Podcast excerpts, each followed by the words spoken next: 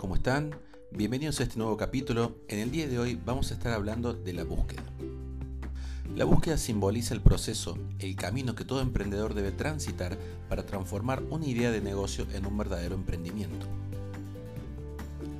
La búsqueda se constituye como el proceso vinculado a determinadas acciones que todo emprendedor debe tener como premisa. Búsqueda de ideas, de objetivos, de información, de opiniones o de recursos. Muchas veces la búsqueda se establece como una primera fuente inspiradora. Transitar este proceso permite obtener toda la información necesaria y valiosa para tener un conocimiento acabado de la mayor cantidad de verdades o afirmaciones posibles. Esto te permitirá tomar mejores decisiones en el inicio de un emprendimiento y a la vez desarrollar el hábito de que en cada decisión siempre será necesario replantearte algunas preguntas e investigar cuestiones vinculadas con tu entorno tanto externo e interno, como directo e indirecto. Pero, ¿qué significa hablar de entorno? Se puede definir como todo aquello que te rodea como emprendedor. Entonces definamos entorno interno. Implica analizarte como sujeto emprendedor, teniendo en cuenta todas las características que te constituyen como tal. Por ejemplo, tus gustos, preferencias, cualidades, habilidades, actitudes y aptitudes. Entorno externo. Significa observar, analizar y responder cuestiones relacionadas con lo que te rodea y tiene influencia en la realización de tu emprendimiento.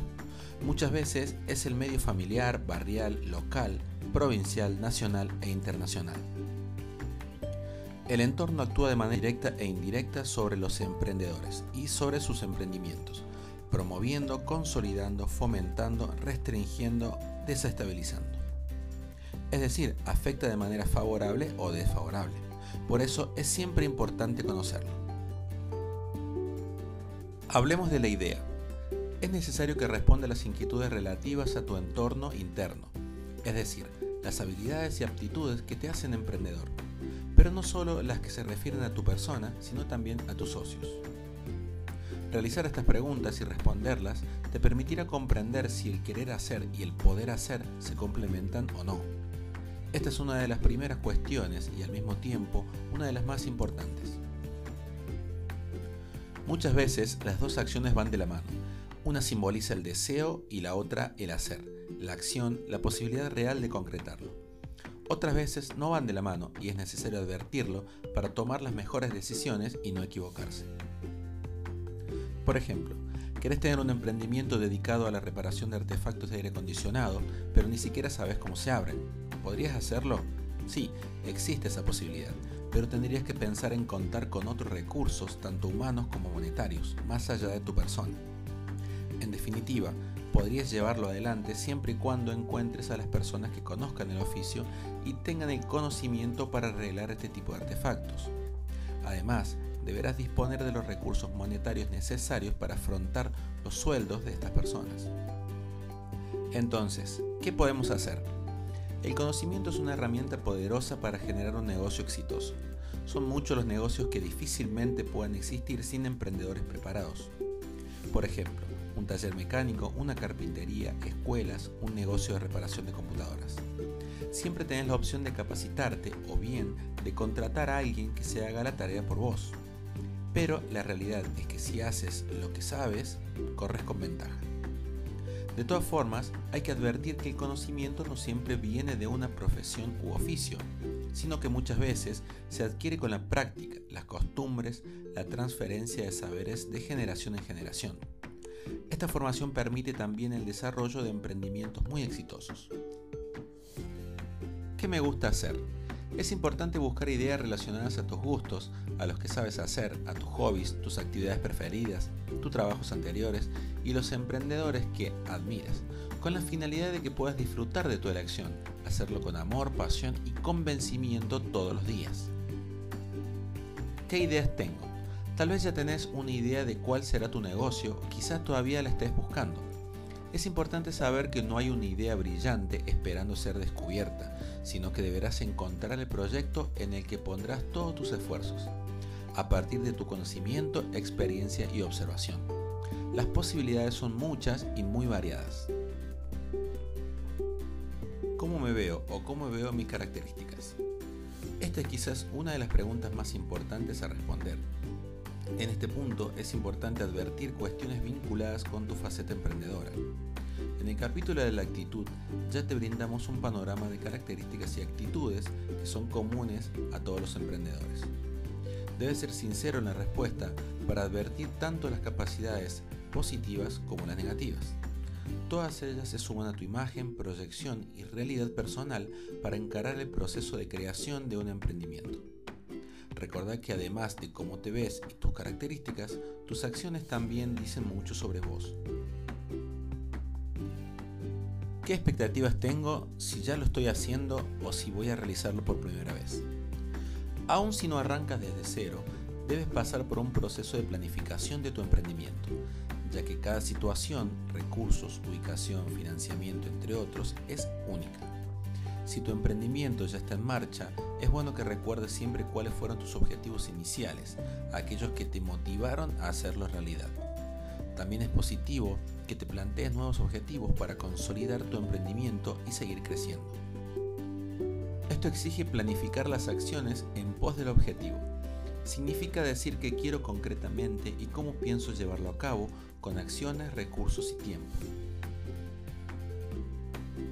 Este ejercicio debe desarrollarse periódicamente para que el emprendimiento mantenga e incremente su segmento de mercado, es decir, sus clientes. Pero, ¿qué quiere la gente? En este punto salimos del análisis del entorno interno para comenzar a dilucidar el entorno externo. Esta es una de las preguntas que te acercan a lo que necesitan los demás. Es una pregunta que debe responderse de la manera concreta y clara. ¿Hay mercado para este producto o servicio? No siempre lo que sabemos o que queremos hacer coincide con lo que la gente quiere. Tal vez las personas quieran lo que ofrecemos, pero ¿están dispuestos a pagar por nuestros productos o servicios? Y si lo están, ¿Es el precio suficiente para cubrir lo que esperamos? Más adelante veremos cómo se llega a una respuesta a través de la investigación de mercado. Bueno chicos, hasta aquí llegó el capítulo de hoy, espero que les haya gustado y no se pierdan el próximo porque veremos qué significa el análisis FODA. Es la herramienta que nos permitirá identificar en qué situación nos encontramos para definir nuestras acciones. Así que bueno, nos vemos la próxima. Cuídense, chau chau.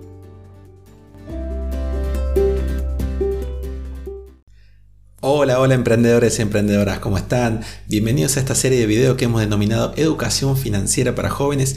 La idea es explicar los conceptos básicos de esta materia con palabras sencillas para que todo el mundo lo pueda entender.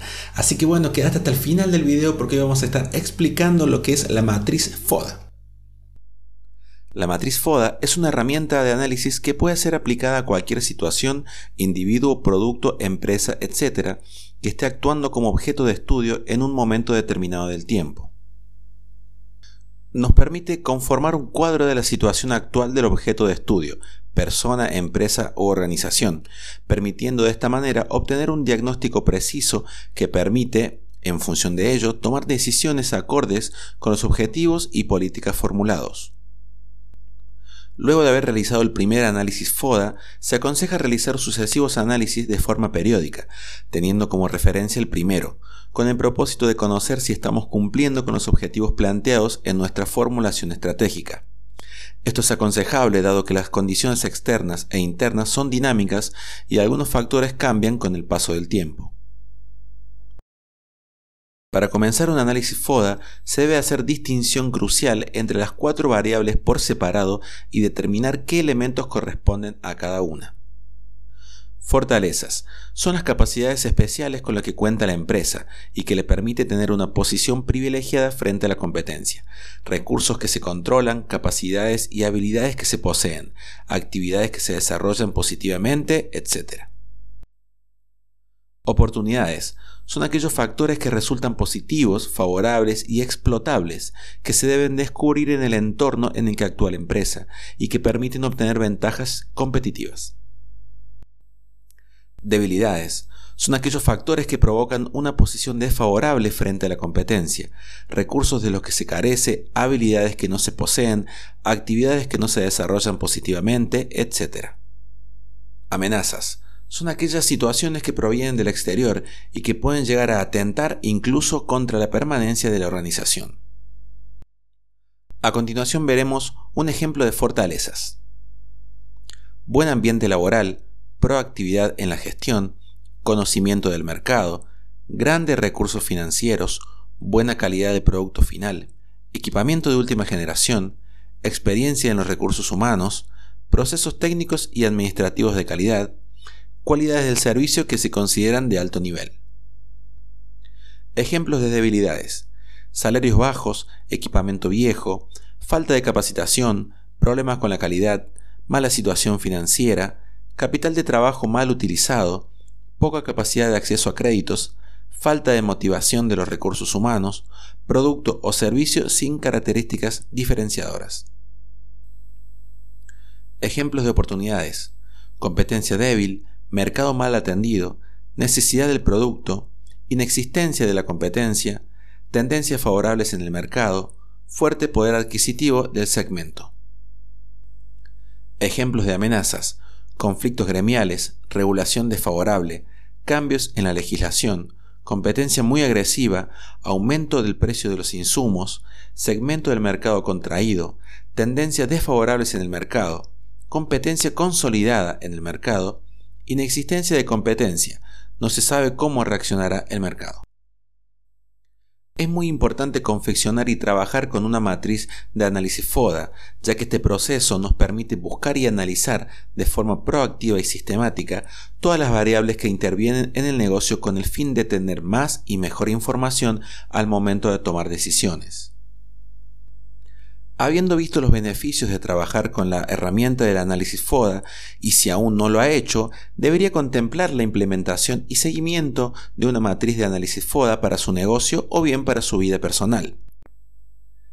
El reconocimiento de los puntos fuertes y débiles y el entendimiento de las amenazas y las oportunidades que nos presenta el entorno es un primer paso fundamental para avanzar y alcanzar nuestros objetivos.